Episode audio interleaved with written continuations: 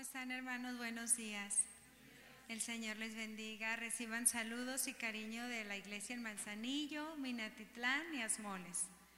Les extrañamos a ustedes. Gracias por invitarnos. Eh, vamos a hablar el día de hoy de un tema muy importante. El tema de hoy se llama Una iglesia fiel en medio de un mundo infiel. ¿Cómo se llama? ¿Ustedes creen que estemos en medio de un mundo infiel? Vivimos en medio de una sociedad altamente impregnada e inmersa en una cosmovisión falsa, con perfiles de Facebook falsos, con teléfonos inteligentes que toda la imagen la, la distorsionan para hacer a unos más delgados, a unos más morenitos, ¿verdad? Y hay veces ni se parece la gente. Y bueno, desafortunadamente esta, toda esta cosmovisión o toda esta forma de pensar en la sociedad toca a la iglesia. Hay un pensador filósofo francés que se llama Michael Foucault y él escribió que un pez nunca descubre que vive en el agua. De hecho, él mismo él vive en ella. Su vida transcurre sin darse cuenta que está en medio del agua. De igual forma es la conducta en un individuo cuando se normaliza en un ambiente cultural dominante. A veces practicamos tanto la falsedad que no nos damos cuenta que eso ofende a Dios. Acompáñame en una oración, hermano. Padre, te damos gracias, Señor. Gracias por tu palabra, porque ella es viva, Señor, es eficaz. Ella es un espejo puro y santo que nos lleva a verte a ti, Señor. Oramos en esta mañana para poner en tus manos esta enseñanza, rogando de ti, de tu presencia, de una obra sobrenatural que pueda traer convicción a nuestros corazones, Señor, y que pueda levantarnos como una iglesia fiel, Señor, para poder elevar, Señor, hasta el trono de la gracia un aroma fragante de santidad, de pureza, de lealtad y fidelidad. Te lo pedimos con todo amor y reverencia, bendito Señor, en el nombre de tu Hijo amado, Cristo Jesús. Amén. Acompáñame, por favor, a la primera carta a los Corintios, capítulo 4, versículo 1 y 2, por favor.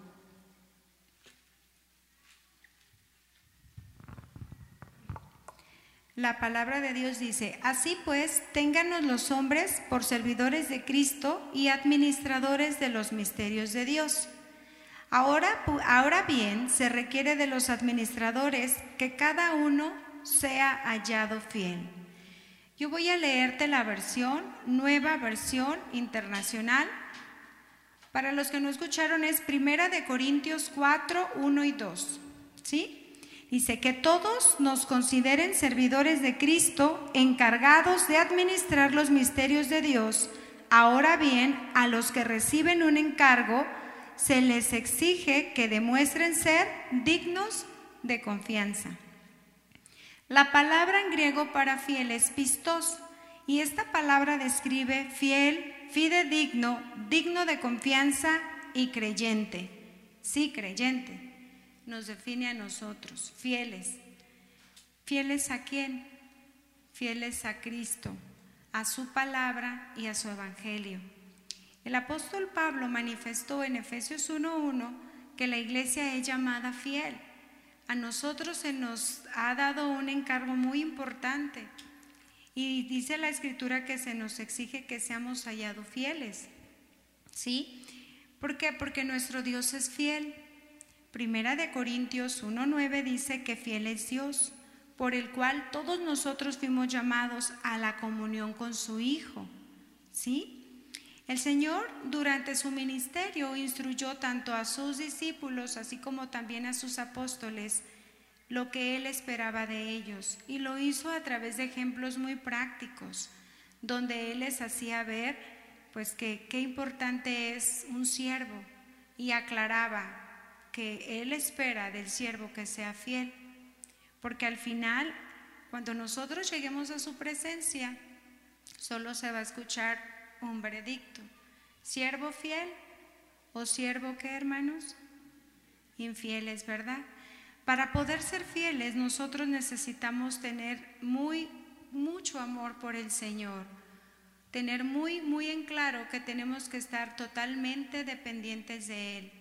El Evangelio de Juan, en su capítulo 15, versículo 5, nos dice que nosotros tenemos que estar pegados a Cristo para poder ser fructíferos y para poder tener vida. En Juan también, ahí mismo, en su capítulo 17, versículo 20 al 22, el Señor Jesucristo dice unas palabras muy importantes. Es la oración de Dios a Dios, la segunda persona de la Trinidad, hablándole a la primera persona de la Trinidad. Y fíjense bien lo que Él le dice. Si me pueden acompañar, Juan 17, 20 al 22 la palabra de Dios dice, mas no ruego solamente por estos, sino también por los que han de creer en mí por la palabra de ellos, para que todos sean uno, como tú, oh Padre, en mí y yo en ti. También ellos sean uno y nosotros, en nosotros, para que el mundo crea que tú me enviaste. La gloria que me diste yo les he dado, para que sean uno, así como nosotros somos uno la unidad en el cuerpo de Cristo mostrará al mundo la gloria de Dios, esta gloria que se le dio a la iglesia. Como iglesia nosotros hemos sido llamados a vivir fuera de la corriente de este mundo. La corriente de este mundo siempre va a ser tendente a la infidelidad, a lo falso, a la mentira, a la traición. Como cuerpo de Cristo nosotros no tenemos que tener esta cosmovisión o esta forma de pensar del mundo. Dice Efesios 1, no lo busques, Efesios 2, del 1 al 3, nos dice que la corriente de este mundo es operada por el príncipe de la potestad del aire. Y así controla a las personas a hacer lo que quiere el enemigo. Como iglesia nosotros vivimos siendo desafiados todos los días, todos los días a dar una respuesta a Dios, a dar una respuesta de santidad, de fidelidad a su evangelio, a vivir en las verdades de su evangelio. Y el apóstol Pablo, cuando dirigió esta carta a los corintios, los corintios estaban viviendo diferentes problemas. La primera carta es una respuesta a esos problemas que ellos estaban viviendo y curiosamente él comenzó abordando el tema de la infidelidad. Bienvenida hermana amada. Adelante, ¿alguien puede apoyar a la hermanita para que tome su lugar? Perdón. Ok, el apóstol Pablo abordó, fíjense muy bien, el tema de la infidelidad, porque la infidelidad en esta iglesia estaba ocasionando una división en la iglesia. En la iglesia unos decían yo soy de Pablo, otros decían yo soy de Cefas, y los más maduritos decían, pues yo soy de Cristo, ¿verdad? Esto era una evidencia de falta de madurez, pero también de falta de amor entre ellos. Ellos no tenían en su corazón el Evangelio impregnado y Pablo lo sabía. Pablo tenía que, orientarlos, Pablo tenía que dirigirlos, que enseñarlos. Y entonces el apóstol Pablo tiene que darles una advertencia, tiene que advertirles a tratar con su orgullo, porque muchas veces la iglesia está llena de orgullo, porque nos sentimos muy capacitados, muy habilitados, con mucho conocimiento teológico, que pensamos que nadie nos puede venir a enseñar algo nuevo y cerramos nuestro corazón. Pero también a veces existe autoconfianza. Estoy súper bien, yo no ocupo esta palabra, eh, no, eso no es para mí, estuvo muy bonita la prédica, pero eso le aplica al hermano de allá, ¿no? A veces eso pasa, entonces Pablo les tiene que advertir a tratar con su orgullo y su autoconfianza. También Pablo les tiene que hacer una exhortación, primeramente a saber dirigirse a Él. Él era un padre espiritual para ellos, por lo tanto merecía respeto, pero no al grado de tenerlo como un Dios, como alguien muy más allá que Cristo y Él los va a tener que enseñar. Y también Él les comunica que nadie es mayor que Cristo. Esto es muy importante que como iglesia lo sepamos. Que todos los que nos presiden en el Evangelio, en la iglesia, son servidores a los que se les exige ser hallados fieles, fieles a Cristo, fieles a su palabra, fieles a vivir en las verdades del Evangelio. Pero no tenemos que hacer distinción de personas, ni tampoco menospreciar a ningún ministro. Pablo tenía que enseñar a la iglesia e incluso esto era natural, las iglesias estaban sembrando en ese tiempo, se estaban estableciendo y como sabemos, todos pensamos de una manera diferente antes de venir a Cristo. Tenemos cada quien una educación diferente, un trasfondo, un trasfondo personal diferente, fuimos educados diferente. Pero al venir a Cristo, ¿qué creen? Que somos uno. Acompáñame Efesios 4, 1 al 7. Aquí el apóstol Pablo también escribe a la iglesia de Éfeso y, en esta parte y en esta porción de la escritura que aplica para nosotros también, porque la carta a los Efesios es una carta para nosotros también, dice de esta manera, yo pues, preso en el Señor, os ruego que andéis como es digno de la vocación con que fuisteis llamado, con toda humildad y mansedumbre ¿Con qué vocación fuimos llamados, hermanos?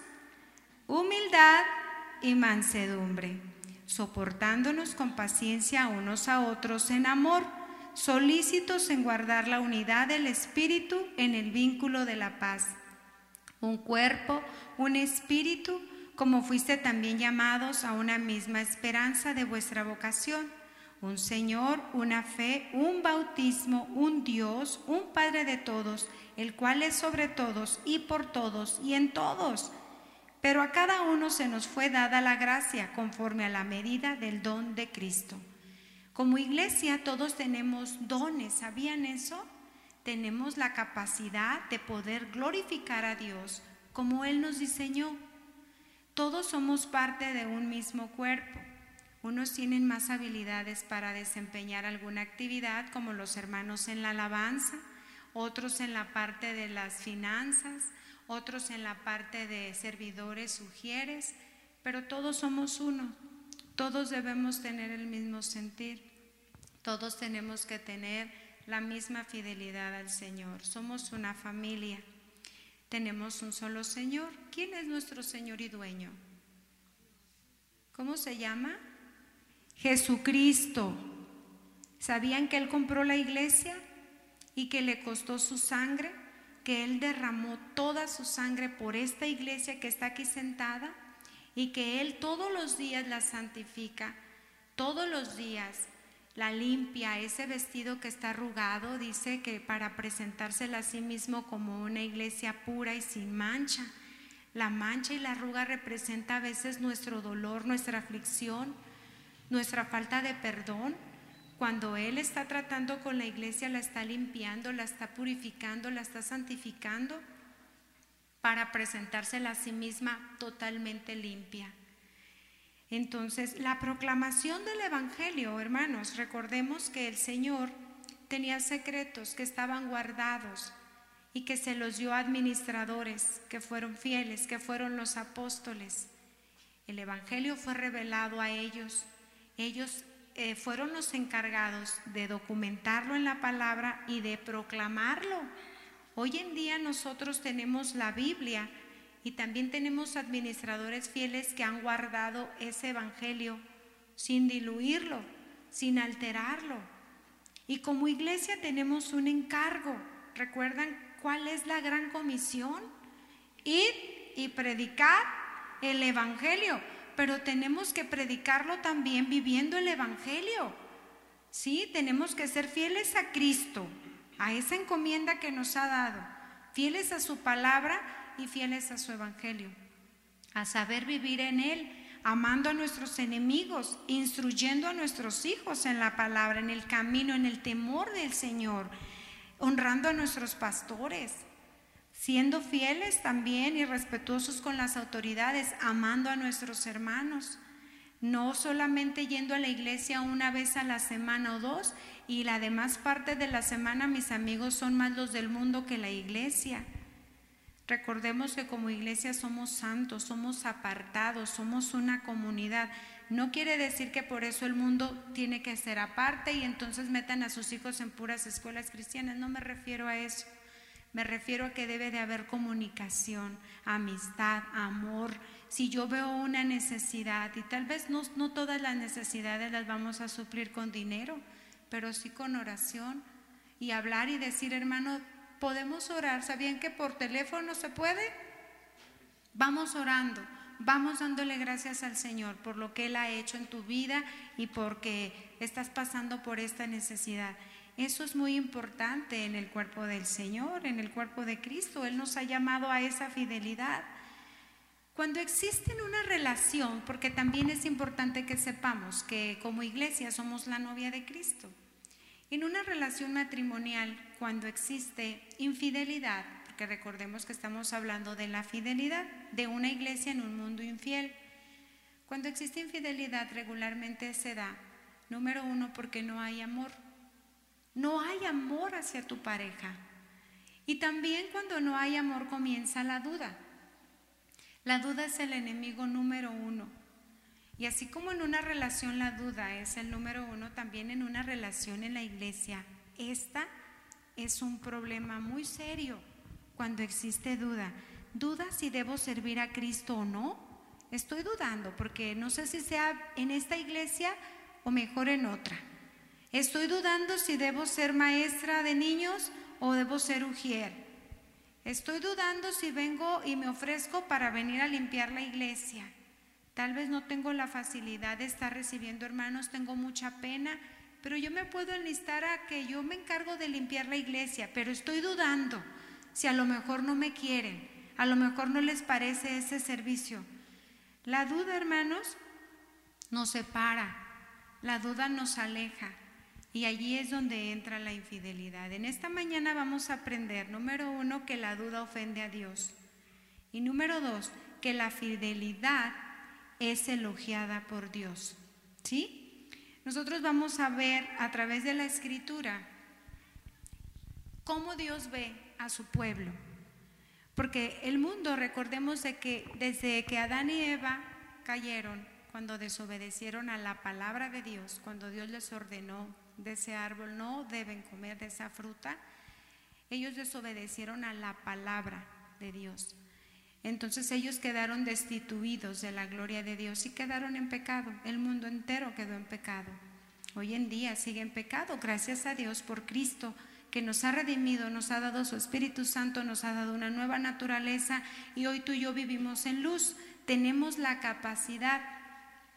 Sin embargo, la escritura dice que cuando el Señor escogió un pueblo para santificarlo, fue el pueblo hebreo, si lo saben, ¿verdad? Él empezó a darles a ellos sus ordenanzas y los empezó a guiar.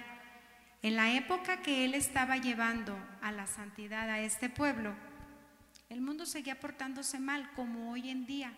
Hoy en día, aunque todos tenemos a Cristo, estamos en un mundo infiel, donde todo es malo. Pero ¿en quién crees que toma atención Dios? En su propio pueblo. Yo quiero que me acompañes al Antiguo Testamento, vamos a escudriñar un poquito en el pasado y van a decir, ¿y qué tiene que ver ahí, hermana, con, con Corintios? vamos a regresar después y vamos a ver.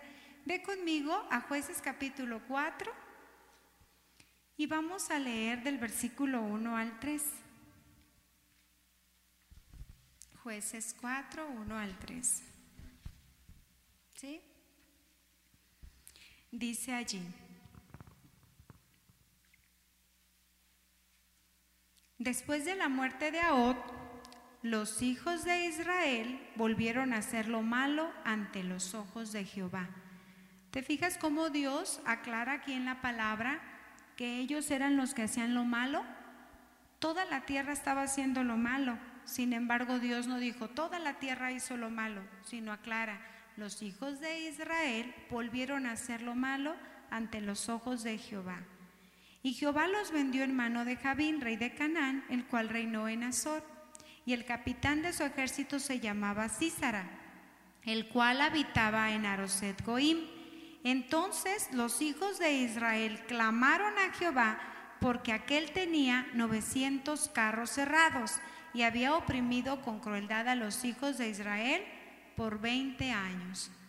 Aquí el Señor, muy con tanto amor, dice la escritura que Él los entregó a sus enemigos y eso es una bendición para poder clamar. Creo yo que la, la música más bonita, la alabanza más bonita en el cielo se oye cuando los hijos claman, arrepentidos rogando, Señor, ayúdanos, ya no podemos más, por favor, defiéndenos. Pero ¿qué había pasado? Porque era un patrón recurrente, si se dan cuenta dice, y volvieron a hacer lo malo ante los ojos de Jehová. Era algo que ellos venían haciendo constantemente, constantemente. ¿Qué era eso? Vamos a ver a jueces capítulo 5, versículos 6 al 8. Dice, en los días de Samhar, hijo de Anad, en los días de Jael, quedaron abandonados los caminos, y los que andaban por las sendas se apartaban por senderos torcidos. Las aldeas quedaron abandonadas en Israel. Dice, había decaído hasta que yo, Débora, me levanté. Me levanté como una madre en Israel. Cuando escogía nuevos dioses, la guerra estaba a las puertas se veía escudo o lanza entre 40 mil en Israel. Aquí nosotros vamos a darnos cuenta que el pueblo de Israel había escogido nuevos dioses, habían considerado a alguien más importante que a Dios. Como iglesia muchas veces nosotros tenemos dioses, nuestro trabajo, nuestro yo, predicadores, ¿sabían eso? Yo no voy a la iglesia si hoy no predica el pastor porque va a predicar el hermano. No, no, ¿qué me va a enseñar el hermano? Yo no voy ese día, no, no, y me aparezco por ahí. Y empezamos a hacer nuevos dioses. Lo mismo le pasó en Corinto. En Corinto, yo soy de Pablo, yo soy de Cefas. Pablo les tiene que decir, a ver, tranquilos, ¿acaso está dividido Cristo? ¿Alguien de ustedes fue bautizado en el nombre de Pablo? ¿Yo morí por ustedes? Les aclara la iglesia. Dios usa ministros, Dios usa siervos. No tenemos nosotros que elegir dioses en nuestro corazón a las personas y tampoco las cosas materiales. Aquí nosotros vemos que es en esa época el pueblo había adquirido dioses totalmente y habían dejado de hacer lo que Dios les había ordenado. El liderazgo varonil se había decaído totalmente, no existía, dice la palabra de Dios, hasta que yo, Débora, me levanté. Pero aclara algo muy clave porque yo hoy me voy a centrar Dice, como una madre en Israel. La, miren, Débora, el nombre Débora significa abeja. Una abeja, ¿cómo es? Muy activa, muy movida. De hecho, se manejan en colmenas, ellas allí viven. Y tienen que convivir con tres castas de, abejas, con, con tres tipos. Ellas tienden a ser muy sociables y muy trabajadoras, no descansan pero también quiero poner en contexto cómo es una mamá. ¿Cómo es una madre? A ver, hermanas. Somos, bueno, me cuento porque soy mamá también de dos hijos, una hija de universidad y un niño pequeño que va en la primaria, pero no nos acostamos hasta que los niños cenaron, lavamos la ropa, planchamos, cocinamos. Si alguno está enfermo, vamos y lo cuidamos. ¿O no? Estamos al pendiente que en la casa no falte nada, vamos a hacer el súper, traemos lo que hace falta, contamos cuánto nos queda, a ver si nos va a alcanzar o no. ¿Verdad que sí, mamás? ¿O no hay mamás? Ah, muy bien, están muy serios, están asustados. No, no se asusten. no, fíjense, una mamá es como una, yo me acuerdo de verdad, a ver, ver lavar a mi mamá a las 3 de la mañana. Eran las 3 de la mañana y mi mamá lavaba ropa, porque ahora sí que en la casa éramos muchas niñas. Nos ordenaba todas y nos daba una labor a todas, pero independientemente yo la veía acostarse al final y levantarse primero. Esa era mi mamá. Entonces, imagínense cómo es una abeja, también súper movida la abeja, bien trabajadora, y que ella queda como resultado una miel que es muy dulce, ¿cierto? Pero también es bien frágil. ¿A poco no a una abeja le haces así la desbaratas? Así es una mujer. Y Dios quiso usar el vaso más frágil para glorificarse Él.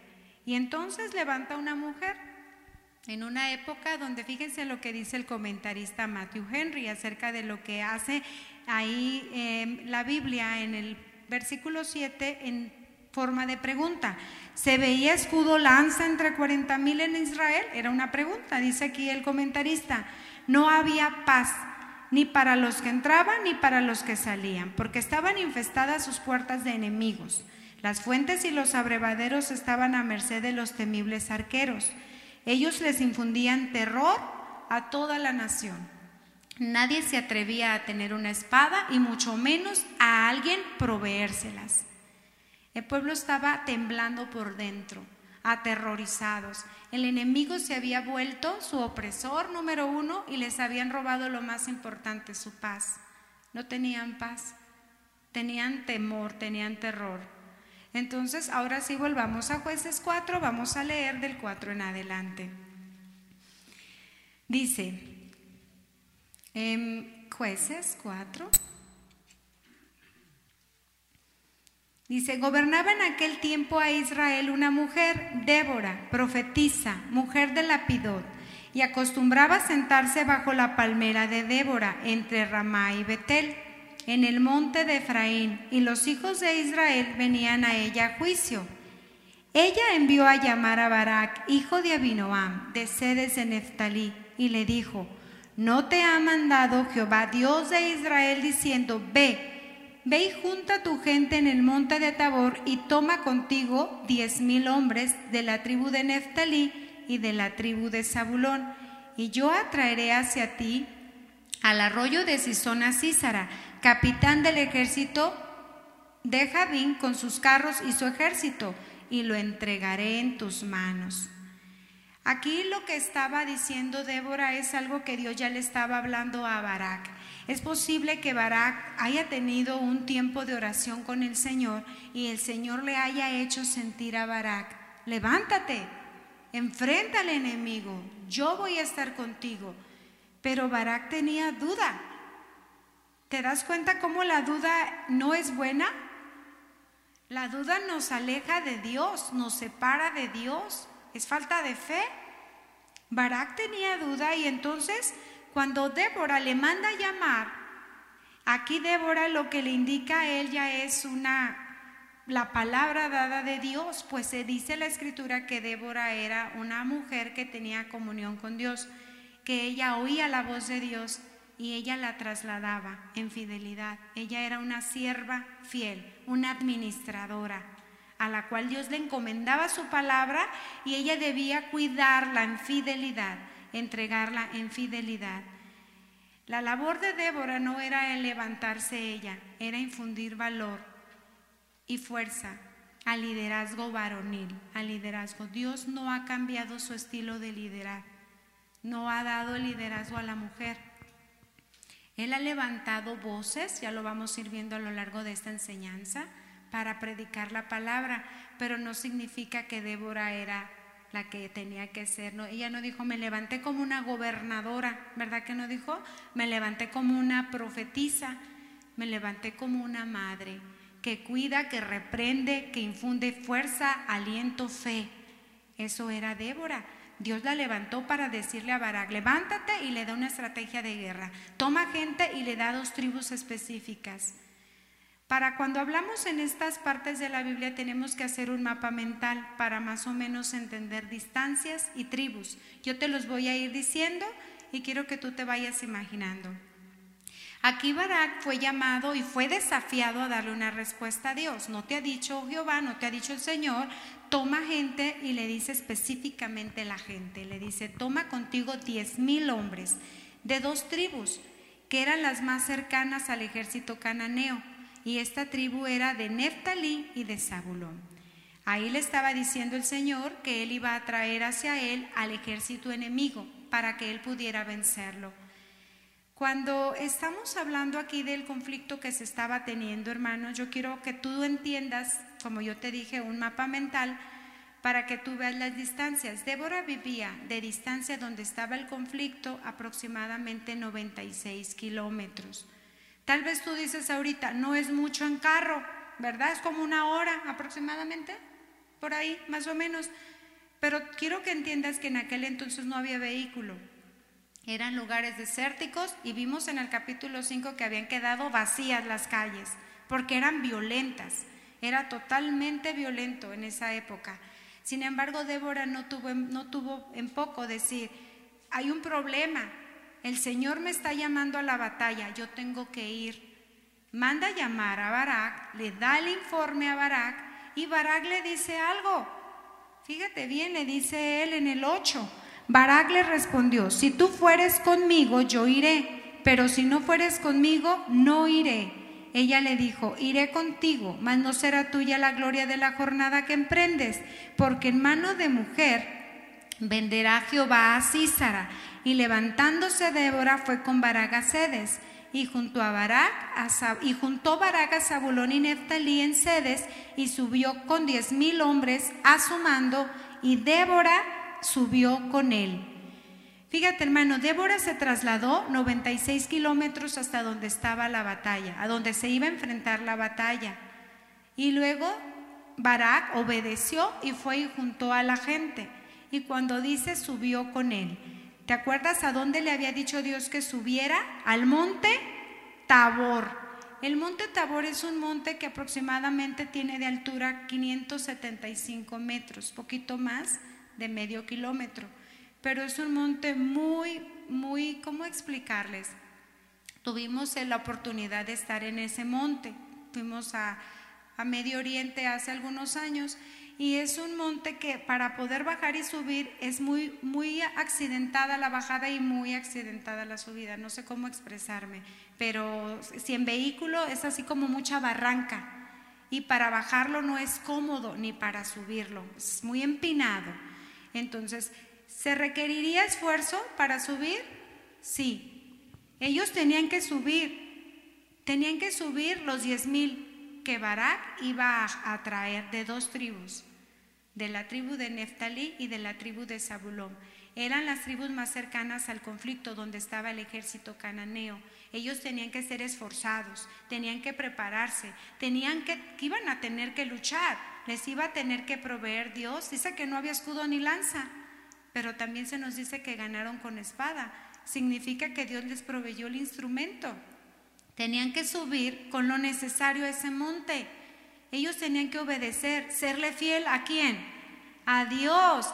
Débora había sido la administradora de esa palabra. Débora la había endosado al hombre, al líder. El líder había ido y había traído a los soldados, diez mil, y los había llevado en fidelidad todos. ¿Te das cuenta? Todos trabajando en fidelidad. Seguimos leyendo el 11 porque ahí el Espíritu Santo hace como un paréntesis y dice, y Eberseneo de los hijos de Obab, suegro de Moisés, se había apartado de los eneos y había plantado sus tiendas en el valle de Sanaín, que está junto a Sedes. Cuando Débora le dice a, a Barak que Dios ah, iba a dar la victoria por mano de una mujer, Débora no se refería a ella un administrador, y este tema va para nosotros como administradores, un administrador debe de ser humilde y fiel. Débora era humilde y fiel. Ella no se refería a ella. Recordemos que ella simplemente era una abeja, trabajadora, esforzada y que era fiel administradora al Señor. Aquí nos está dando el Espíritu Santo un paréntesis acerca de la familia de Eber el Ceneo y nos está diciendo que él apartó su casa de los Eneos. Dios preparó, fíjense, soberanamente este acontecimiento. Y ahorita vamos a ver por qué. 12.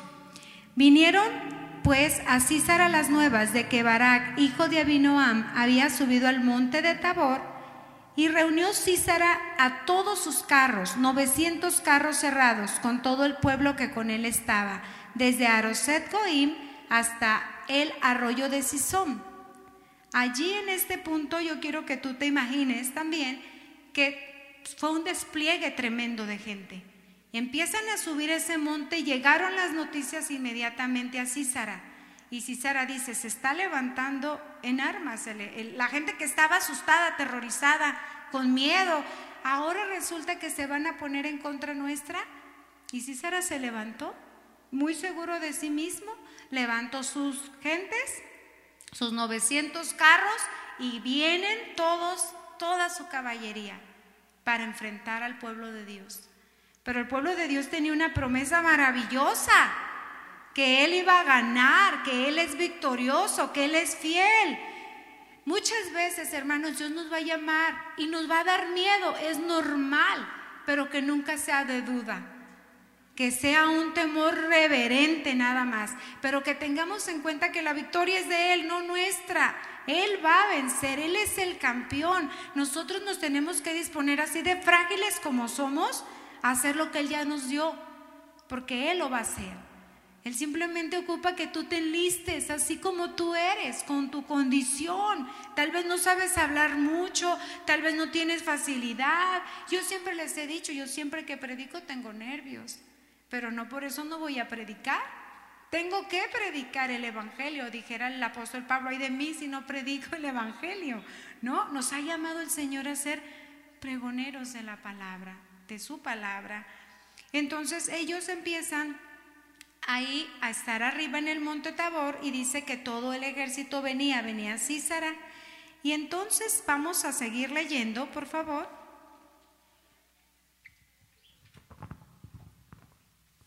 El 14.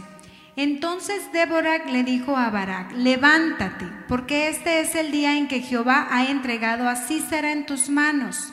¿No ha salido Jehová delante de ti?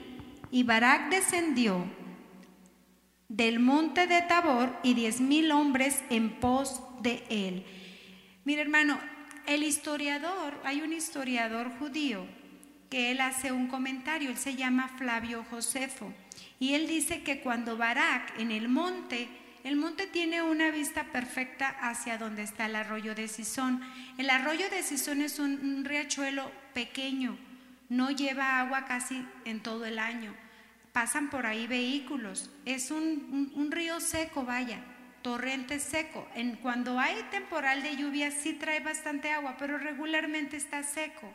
Y tan así es que si César, siendo un militar experimentado, tan importante, no iba a llevar ahí a sus tropas si hubiese tenido agua. Era un río seco. Sin embargo, desde el monte Tabor tenía vista hacia ese, hacia ese río. Cuando Débora observó desde el monte que venía toda la caballería, los 900 carros cerrados, gente a pie, se empezó a levantar polvo. Es un lugar que es como desértico. Entonces Barak empezó a tener terror. Dice el, historiador Flavio Josefo que dice que cuando Barak vio desplegado el ejército de Císara y que vio a Císara darle la orden al ejército de rodear el monte, su corazón se derritió. Se derritió en su interior. Y es cuando Débora le dice, levántate, levántate, levántate, es tiempo. Dios te dijo que te iba a dar la victoria. ¿No ha salido contigo? Se ocupaba alguien. ¿Te das cuenta, mujer? Alentar a tu esposo, decir, tú puedes, levántate, hazlo. Aquí ella le dice, levántate, hoy es el día. Y Barak iba temblando, pero se levantó. Y dice de ahí que los diez mil iban detrás de él. ¿Te das cuenta cómo ese liderazgo impactó? Ese valor que tal vez iba temblando Barak, pero impactó a los demás.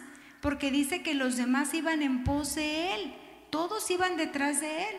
Dice, mas Barak sirvió a los carros. Voy en el 16. Y el ejército, dice, y el ejército hasta Aroset Goim y todo, todo el ejército de Císara cayó a filo de espada, hasta no quedar ni uno. Y Císara huyó a pie a la tienda de Jael, mujer de Eberseneo, porque había paz entre Javín y el rey de Azor en casa de Eberseneo. Y saliendo Jael a recibir a Císara, le dijo, ven, señor mío, ven a mí, no tengas temor. Y él vino a ella a la tienda, ella le cubrió con una manta, y él le dijo, te ruego que me des de beber un poco de agua, pues tengo sed. Ella abrió un odre de leche y le dio a beber y lo volvió a cubrir. Y él le dijo, estate a la puerta de la tienda, y si alguien viniere y te preguntare diciendo, ¿hay alguno aquí? Tú responderás que no. Pero Jael, mujer de Eber, tomó una estaca de la tienda y poniéndola en, poniendo un mazo en su mano, se le acercó calladamente y le metió la estaca por las sienes. Y la enclavó en la tierra, pues él estaba cargado de sueño, cansado, y así murió. ¿Te fijas? Yo te dije, hay un paréntesis aquí. Ella estaba neutral, Jael. Jael no estaba ni con los cananeos ni con el ejército hebreo. Ella estaba simplemente separada. Ella era de la tribu de los Eneos, la tribu beduina. Ella era una mujer, regularmente estas tribus, las encargadas de colocar las casas, que eran como si fuesen toldos, eran las mujeres. Ella sabía usar el mazo, ella sabía usar el martillo, ella lo sabía utilizar. Y ella sabía que había un conflicto. Cuando fue el despliegue de los diez mil hombres hacia ese monte de dos tribus, Débora, que se había desplazado 96 kilómetros y que estaban en la, en, la, en la cumbre o en lo alto del monte, todos ya estaban enterados en esa época, que había guerra y que había que darle una respuesta a Dios, o estoy con Dios o estoy en contra, o soy fiel o soy infiel como hoy estamos. Hoy hay cantidad de predicadores, pero Dios nos ha llamado a pertenecer a una iglesia, a ser limpiados como la novia de Cristo y desarrugados en una iglesia local, no a pastorearnos solos en la casa a través de una predicación en línea. Entonces nosotros tenemos que ir y ser fiel a quién? Al Señor, ¿verdad? Al que nos dio el encargo. Entonces aquí dice la escritura que Jael estaba lista en su casa. ¿Por qué llegó Cisara y por qué lo tuvo que cubrir Jael? Algo había ocurrido, porque él llegó, yo pienso que hasta sin zapatos. Llegó sin zapatos, asustado, corriendo.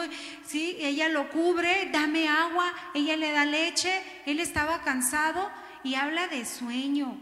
Esto aconteció y ocurrió en la noche, en la madrugada, cuando más pesado se nos hace a todos permanecer de pie. Y el pueblo hebreo estaba enfrentándose. ¿Sabían que servir a Cristo en el ministerio cansa? Sí sabían eso, ¿verdad? Los pies duelen. Pero gloria a Dios, porque su nombre está siendo proclamado, conocido, almas han siendo atraídas hacia el Señor, vale la pena. Entonces el servicio a Dios requiere esfuerzo, sí, y fidelidad también. No solamente porque yo me esfuerzo se me permite ser infiel. O no porque se requiere esfuerzo se me permite ausentarme. ¿Sabían? Da miedo muchas veces. Mi esposo y yo hemos estado y hemos enfrentado peligros serios. Y nos da temor, sí, claro, pero no por eso nos ausentamos de la batalla. Estamos enfrentando una batalla. Somos llamados a permanecer fieles al Señor, fieles en la proclamación del Evangelio y tenemos que seguir no se nos permite sentarnos, no se nos permite ausentarnos, ¿sí? Porque Él es el que nos va a dar la victoria. Sigamos leyendo porque vamos a ver qué ocurrió. Dice la escritura en el 23, así abatió Dios aquel día a Javín, rey de Canaán, delante de los hijos de Israel. ¿Quién lo abatió, hermanos? Dios y aclara, de la mano de los hijos de Israel, dice, y la mano de los hijos de Israel fue endureciéndose más y más contra Jabín, rey de Canaán, hasta que lo destruyeron por completo. Se pusieron fuertes, firmes, fieles, enfrentaron al enemigo y vencieron. Dios nos ha llamado a una batalla. Dios nos ha dado un cuartel, la iglesia. Dios nos ha llamado a servirle a la iglesia. ¿Cómo? De muchas maneras. Pregúntale a tu pastor, ¿dónde puedo servir? Yo soy un guerrero, el Señor me redimió, me dio su Espíritu Santo, me dio también un encargo, llevar el Evangelio. ¿Cómo lo puedo hacer? Porque tú puedes hacer y servir a Dios desde tu casa. ¿Dónde estaba Jael? En su casa. Ella le sirvió a Dios en su casa. En el capítulo 5 de jueces, no vayas allí, permíteme, Ahí se nos dice el antes, el durante y el después. Ahí se nos dice cómo fue vista, cómo fueron vistos todos los que, los que tenían que intervenir y los que no intervinieron. Y el Espíritu Santo hizo anotaciones. A unos maldijo y a unos los avergonzó. No se le pasó, lo documentó. Dios está dando cuenta de todo, de tu deseo de querer servir, pero también al mismo tiempo de tu deseo de retroceder. O incluso también se da cuenta cuando a veces somos instrumentos malos. Alguien quiere servir y los demás lo desanimamos. No, ¿para qué? No tiene caso. Ni te van a poner atención, te van a menospreciar.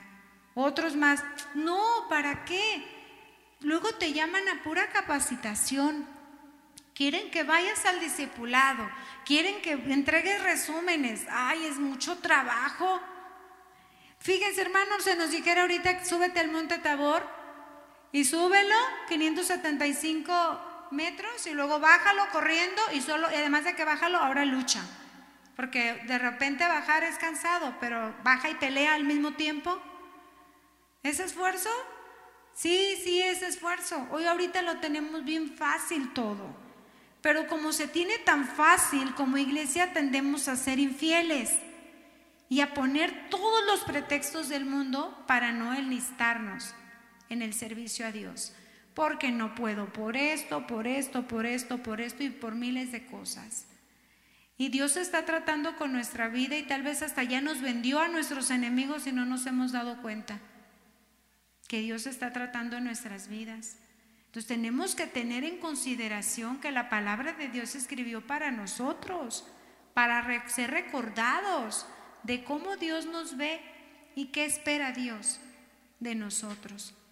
El pueblo estaba siendo desafiado a darle una respuesta a Dios, a defender el nombre de Dios, a glorificar el nombre de Dios. Y en el proceso iban a tener paz, iban a tener libertad, pero porque Dios iba a hacer todo. Dios iba a hacer, Dios iba a vencer, Dios iba a darles la victoria, Él iba a pelear. Ellos solo debían ser fieles. Y ahora sí vamos al 5 porque ahí se nos dice el antes, el durante y el después. ¿Sí? Dice aquí, hay un cántico, hay una inspiración del Espíritu Santo a Débora y a Barak y nos van a platicar qué ocurrió. Dice, en aquel día cantó Débora con Barak, hijo de Abinoam, diciendo, por haberse puesto al frente los caudillos en Israel, por haberse ofrecido voluntariamente el pueblo. ¿Cómo se ofreció el pueblo, hermanos? Voluntariamente, dice aquí. Loada Jehová, alabanzas al Señor. Dice, oíd reyes, escuchado príncipe, yo cantaré, cantaré salmos a Jehová, el Dios de Israel. Cuando saliste de Seir, oh Jehová, cuando te marchaste de los campos de Edom, la tierra tembló. Y los cielos destilaron y las nubes gotearon aguas. Los montes temblaron delante de Jehová, aquel Sinaí delante de Jehová, Dios de Israel. En los días de Samjar, hijo de Anat, en los días de Jael, quedaron abandonados los caminos, y los que andaban por las sendas se apartaban por senderos torcidos. Las aldeas quedaron abandonadas en Israel y había decaído hasta que yo, Débora, me levanté, me levanté como una madre en Israel cuando escogía nuevos dioses. La guerra estaba a las puertas. Se veía escudo o lanza entre cuarenta mil en Israel. Mi corazón es para vosotros, jefes de Israel. Cuando la Biblia dice mi corazón es para vosotros, ella lo está haciendo en una forma de reverencia y respeto. Yo me pongo debajo de su liderazgo. Yo les voy a dar a ustedes la palabra de Dios para que ustedes ejecuten la labor que Dios les ha dado a ustedes. Tienen una labor muy importante, ser fieles. Y aquí Débora dice, mi corazón es para vosotros, para los que voluntariamente os ofrecisteis entre el pueblo. Load a Jehová. Vosotros los que cabalgáis en asnas blancas, los que presidís en juicios, y vosotros los que viajáis, hablad. Lejos del ruido de los arqueros en los abrevaderos, allí repetirán los triunfos de Jehová, los triunfos de sus aldeas en Israel. Entonces marchará hacia las puertas el pueblo de Jehová, Despierta, Débora, despierta, despierta y entona cántico. Levántate, Barak, lleva tus cautivos, hijos de Abinoam. Entonces marchó el resto de los nobles. El pueblo de Jehová marchó. ¿Por quién marchó el pueblo? Por Jehová, dice el versículo 13. El pueblo de Jehová marchó por él. Como pueblo tú y yo marchamos por el Señor para glorificarlo a Él. Aquí dice, marchó por Él contra los poderosos. Hermano, ¿tú crees que Dios más bien desea, pero Él necesita que tú y yo le defendamos? A Él le glorifica que lo hagamos. Y nosotros somos bendecidos en el proceso. Nosotros somos los que somos honrados cuando Dios nos ha dado un llamado. Somos llamados a serle fiel somos llamados a glorificarle, Él va a ganar, Él es el victorioso, nosotros somos los que nos vamos a perder el privilegio o lo vamos a, a, tener, ¿verdad? Y aquí comienza el Espíritu Santo a hacer anotaciones. Versículo 14. De Efraín vinieron los radicados en Amalek, en pos de ti, Benjamín, entre tus pueblos. De Maquir descendieron príncipes y de Zabulón los que tenían vara de mando. Caudillos de Isaacar fueron con Débora, y como Barak también Isaacar se precipitó a pie en el valle. Fíjate, aquí dice que dos tribus fueron las que fueron llamadas, la tribu de Neftalí y la de Zabulón. Sin embargo, estamos viendo a Isaacar, estamos viendo más tribus que se, que se pegaron, se enlistaron. Ellos vieron la necesidad y dijeron, vamos también, yo también quiero servir. Dios había llamado a dos tribus, que eran las más cercanas al conflicto, pero los demás empezaron a enlistar. Sin embargo, viene algo que es muy importante, porque hay reprensión para cuatro tribus. Fíjate bien, dice aquí. Eh, nos quedamos en el versículo 15. Entre las familias de Rubén hubo grandes resoluciones de corazón. ¿Por qué te quedaste entre los redines para oír los validos de los rebaños. Entre las familias de Rubén hubo grandes propósitos de corazón. Galat se quedó al otro lado del Jordán. Y Dan, ¿por qué se estuvo junto a las naves? Se mantuvo a hacer a la riviera del mar y se quedó en sus puertos. Fíjate, ellos se quedaron. Rubén, Galat, Dan y Aser. Fueron cuatro tribus que fueron avergonzadas por el Señor. Dice que se quedaron en los puertos, en las naves entre los validos de las ovejas. Y en, la, en una tribu hubo grandes resoluciones de corazón. Lo pensaron, lo meditaron, lo platicaron, pero no fueron. Se perdieron ese privilegio, se quedaron simplemente ahí con la duda. ¿Será, ¿Será que Dios levantó una mujer? ¿Será que la están obedeciendo? Había sido de la información de todas las tribus lo que estaba haciendo Dios. Dos tribus no fueron nombradas, Isaacar y Judá. Ellos quedaron, ellos estaban mucho más al sur, en Jerusalén, y esto estaba en el norte. Tal vez no era logísticamente viable que ellos fueran. No se les requirió, a ellos no se les reprendió, pero a cuatro de ellas sí. Se les dijo bien clarito, ustedes, ¿qué pasó? Preferiste quedarte. ¿Por qué te quedaste? Dice el Espíritu Santo. ¿Sí? ¿Te das cuenta que si, el Señor se da cuenta? Cuando nosotros estamos ahí sentaditos, no queremos participar, no queremos servir. ¿Será que yo puedo? ¿Será que yo sepa? ¿Será? Levántese, sea valiente, enlístese, póngase al lado de su pastor y dígale, yo quiero servir. Ayúdeme y oriénteme cómo hacerlo. ¿Sí? Entonces sigamos leyendo. Dice aquí, nos quedamos, recuérdenme, para ubicar mi vista. En el 16, ¿por qué te quedaste entre los validos? No, ya pasamos, nos vamos directamente hasta el 18. Dice, el pueblo de Zabulón expuso su vida, ¿cómo la expuso, hermanos? Hasta la muerte. Fue valiente, hasta la muerte expuso su vida. Y de Neftalí en las alturas del campo vinieron reyes y pelearon. Entonces pelearon los reyes de Canac en Tanac, junto a las aguas de Megido, y no se llevaron ganancia alguna de dinero. ¿Por qué? Porque Dios iba a hacer un despliegue de su gloria. Dice la escritura en el versículo 20, desde los cielos pelearon las estrellas, desde sus órbitas pelearon contra Císara, los barrió el torrente de Sison, el antiguo torrente, el torrente de Sison. Ese torrente que yo te dije que era seco, que todo el ejército cananeo se colocó, 900 carros cerrados, gente a pie, los barrió, se convirtió en una creciente de río tremenda donde todos salieron corriendo y los que salían a la riviera del ejército de Israel los, les daba muerte. Si Sara salió corriendo, te aseguro que hasta sin zapatos, no dice la Biblia, ¿verdad? Pero salió huyendo, dice, aterrorizado. Llegó a la tienda de Jael y entonces le dijo, dame agua. Llegó mojado, su caballo se fue, llegó asustado, terror había en su corazón. Pero ¿quién peleó? Dice, desde las órbitas pelearon las estrellas. Todo eso lo hizo el Señor, barrió a todo el ejército. Lo, barrió totalmente. El Señor fue glorificado. Él con su creación obtuvo la victoria. Siempre Él va a ser el gana. Nunca nos va a obligar, hermanos. ¿Recuerdan la historia de, Jonás? Dice la escritura que en el capítulo 1 Dios llama a Jonás y le dice, ve y predica en Nínive. En el capítulo 2 dice que Jonás ya se había ido, ¡fum! Se fue. Voló él, se desapareció y se fue para otro lado. Y entonces un pez se lo comió. Y dice que ahí clamó a Dios. Dios no lo obligó. Jonás se quiso suicidar, es más, él les dijo, aviéntenme al mar porque por mí está así. Y entonces lo aventaron, el, el pez lo toma y Jonás clama. Y Dios sobra en gracia, pero Dios no lo obligó.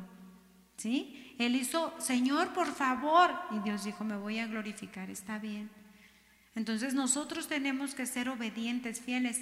Dios siempre va a ser el campeón. Y si Él tiene que usar el cielo, las estrellas, los planetas, lo va a hacer. Porque Él se va a glorificar a sí mismo. Entonces sigamos leyendo, dice el 22. Entonces resonaron los cascos de los caballos por el galopar, por el galopar de sus valientes. Maldecid a Meros, dijo el ángel de Jehová. Maldecid severamente a sus moradores, porque no vinieron al socorro de Jehová, al socorro de Jehová contra los fuertes. ¿Te das cuenta que el ángel de Jehová, Cristo, maldijo a Meros? Meros era una ciudad pegada al monte Tabor, que estratégicamente podía haber ayudado y podía haber glorificado a Dios. Hermano, y no lo hizo.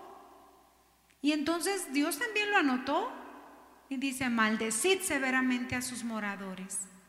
El Señor no pasa por alto nada, todo lo anota ahí. Y, lo, y, Él toma acción. Dice la palabra de Dios en Malaquías, no, ponle una separación ahí en tu Biblia y ve conmigo a Malaquías 3.2.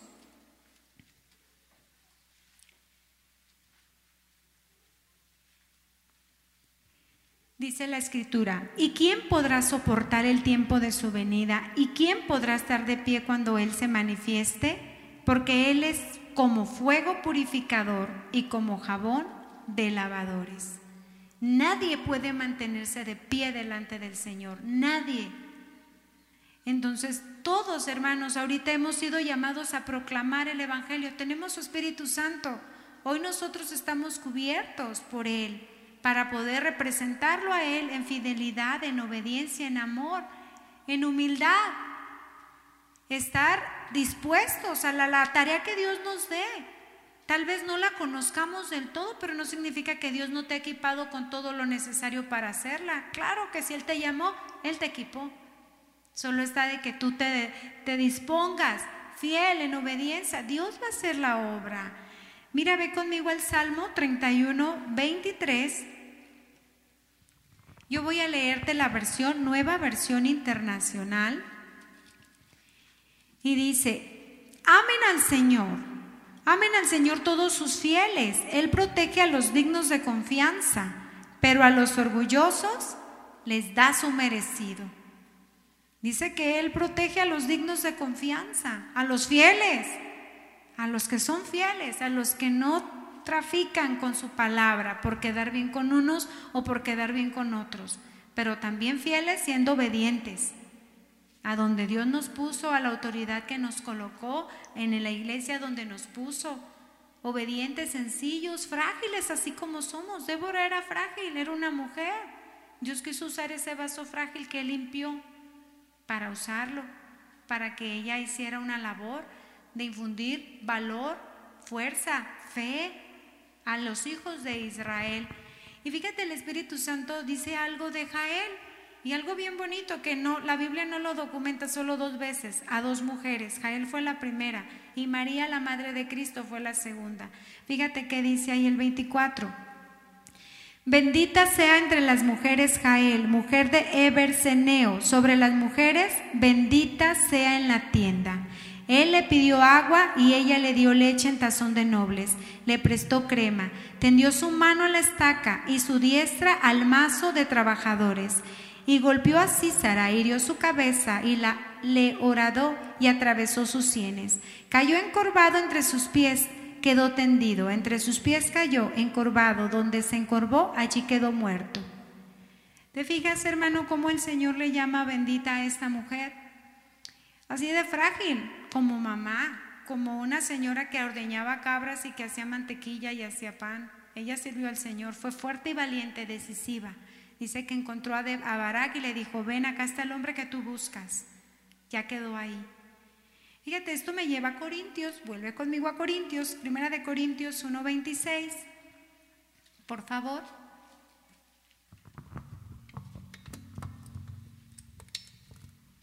Perdón por favor. Hija, ¿me ayudas? Perdón. Gracias, perdón hermanos.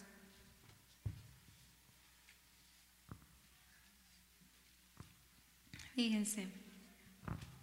La escritura dice, pues mirad hermanos vuestra vocación, que no sois muchos sabios según la carne, ni muchos poderosos, ni muchos nobles, sino que lo necio del mundo escogió Dios para avergonzar a los sabios, y lo débil del mundo escogió Dios para avergonzar a lo fuerte, y lo vil de este mundo y lo menospreciado escogió Dios, lo que dice, y lo que no es para deshacer lo que es a fin de que nadie se jacte en su presencia. Débora tenía la, posición principal. Débora era frágil. Débora aquí era la gobernadora, dice que era gobernadora, era jueza y era madre, era de todo. Débora sí misma dijo, me levanté como una mamá. Yo vine a empoderar al liderazgo varonil y le vine a decir, levántate, pelea, lucha, defiende al pueblo. Y Débora lo hizo muy bien. ¿Y sabes por qué te digo que lo hizo muy bien? Porque el autor de Hebreos lo documentó. Ve conmigo a Hebreos 11:32.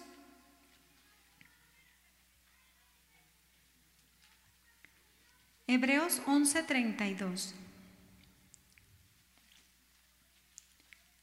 ¿Y qué más digo? Porque tiempo me faltaría contando de Gedeón, de Barak, de Sansón, de Jepté, de David, así como de Samuel y de los profetas, que por fe conquistaron reinos e hicieron justicia, alcanzaron promesas y taparon bocas de leones. Fíjate hermano, en Hebreos no menciona nada de Débora, ¿te fijas? ¿A quién se menciona? A Barak. Barak aquel que tenía miedo en el monte que se derretía. Pero dice que por hombres como él, que ellos taparon bocas de leones, él aparece en esa lista. ¿Cumplió Débora su encomienda, sí o no? Amén. Ella hizo lo que Dios le encomendó. Ella empoderó al liderazgo. Ella, y miren hermanos, Dios humilló a su, a su pueblo. Era un pueblo que era, despreciaba a las mujeres. Tienen incluso rezos donde dicen, gracias que no me hiciste mujer. De veras, los judíos hacen menos a la mujer. Entonces, sin embargo, Dios levantó una mujer frágil, sencilla, Así como es, así como somos hermanas. Así como Débora, Débora era fuerte, ¿verdad? Como somos nosotras, como abejas trabajadoras, pero no debemos ser punzantes, hermanas. Tenemos que ser humildes y trabajadoras para glorificar a Dios.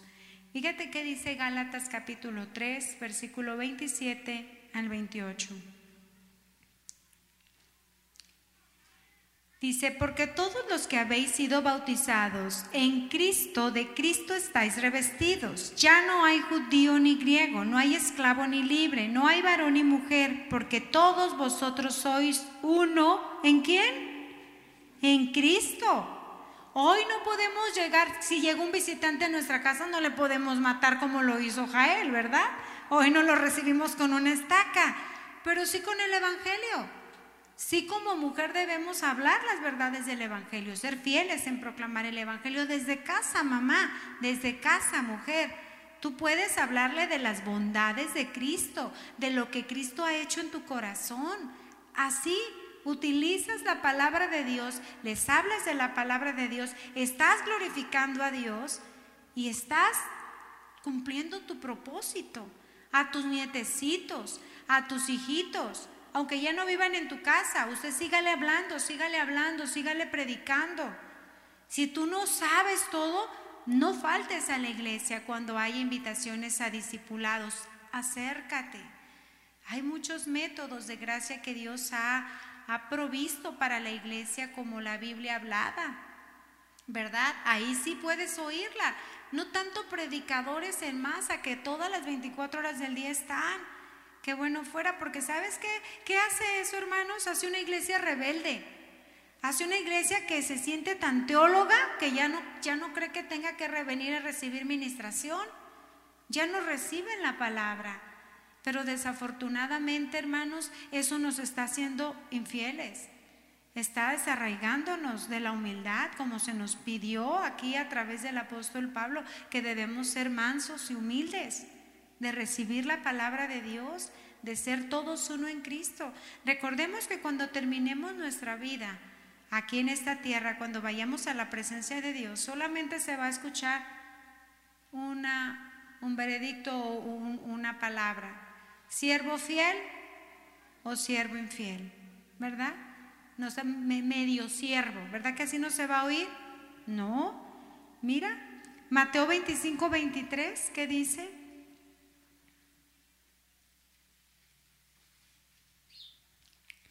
Su señor le dijo, bien, buen siervo y fiel, sobre poco has sido fiel, sobre mucho te pondré. Entra en el gozo de tu Señor. ¿Quién quiere que le llamen fiel? Amén, ¿no? Vamos a, servir al Señor, vamos a honrar al Señor, vamos a glorificar al Señor en unidad. Cuando la iglesia, hermanos, es formada y es levantada por Cristo, los ministerios y ahí mismo se van a ir levantando. Los pastores tienen el llamado de parte de Dios en su corazón. Pero ¿quién creen que los va a formar y los va a entrenar y los va a acomodar y los va a mandar? ¿Quién? La iglesia. ¿Quién dirige la iglesia? El Señor. ¿Quién ordena a los pastores? ¿Quién les llama? El Señor. Pero ¿quién los forma? ¿Quién los entrena? ¿Quién los, quién los va a enviar a que sirvan en otra iglesia? La iglesia misma, la iglesia local. Entonces, ¿cómo un pastor va a ser entrenado? Predicando aquí mismo, aquí mismo, comenzando dando avisos, dando bosquejos, siendo revisado, predicando los jueves, predicando los viernes, predicando el domingo. Así son entrenados los pastores. ¿O creen que hay un instituto de pastores? ¿Verdad? No, no menosprecien jamás, hermanos, a los ministros que Dios ha levantado en esta congregación. Tienen su pastor principal, pero también Dios está entrenando más pastores para esta obra que Él está levantando. Muy bonita, por cierto. Nos bendice mucho venir al salto, les amamos. Pero esta palabra, hermanos, es muy importante que no lo olvidemos. Como iglesia somos un cuerpo. Como iglesia somos, Dios nos ve como uno solo no nos ve separados, como una novia completa. La novia debe de estar unida, la novia debe amarse, debe preocuparse. Si hay alguien que no vino, pues preguntar dónde está, cómo está. Escuché que se oró ahorita por necesidades, involucrarnos. Si somos llamados a orar por esa necesidad, llama, háblale al hermano, ¿cómo te sientes? ¿Cómo estás? No esperes a que a lo mejor el pastor vaya y te diga, oye, ¿le puedes hablar a todos? tú puedes hablarlo. Y siempre recuerda, tienes que tener palabras de bendición para los demás, no palabras que dividan, palabras que unan, que glorifiquen a Dios. Tú ponte así de frágil como eres, sirviendo a Dios donde Él te puso y la gloria va a ser de Él y debe ser de Él, que nunca se nos olvide. Ponte de pie, vamos a darle gracias al Señor.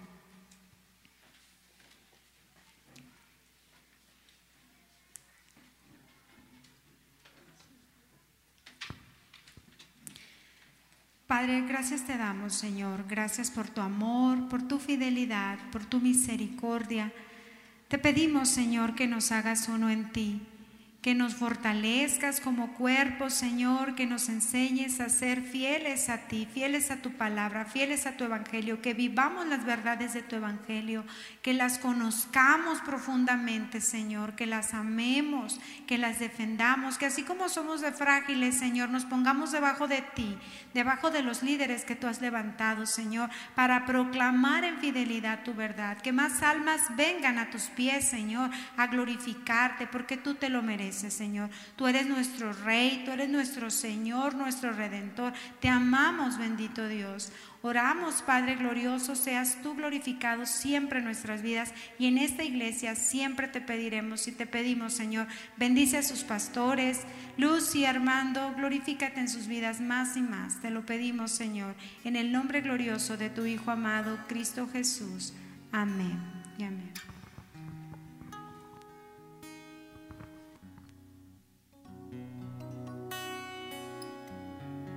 En ti. Haznos uno en ti. Un solo cuerpo, un solo Dios, una familia en ti, Señor. Haznos uno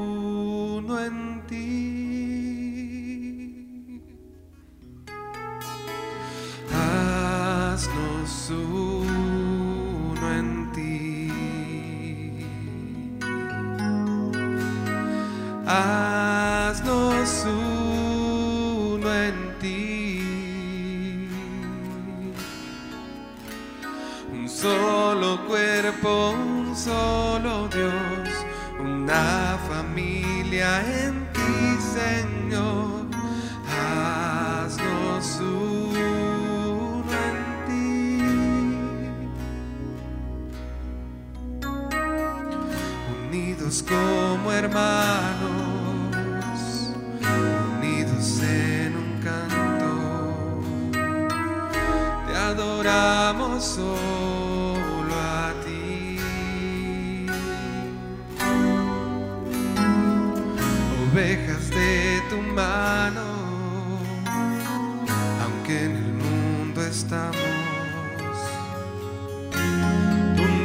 Compraste con tu amor.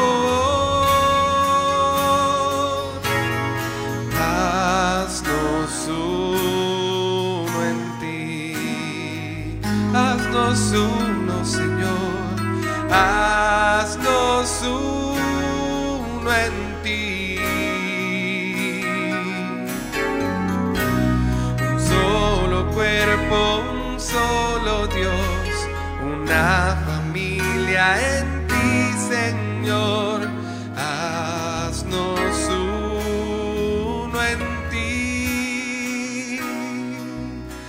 alzamos manos santas, y alzamos manos santas, sin iras ni contiendas amándonos de corazón. Uno contigo, Padre,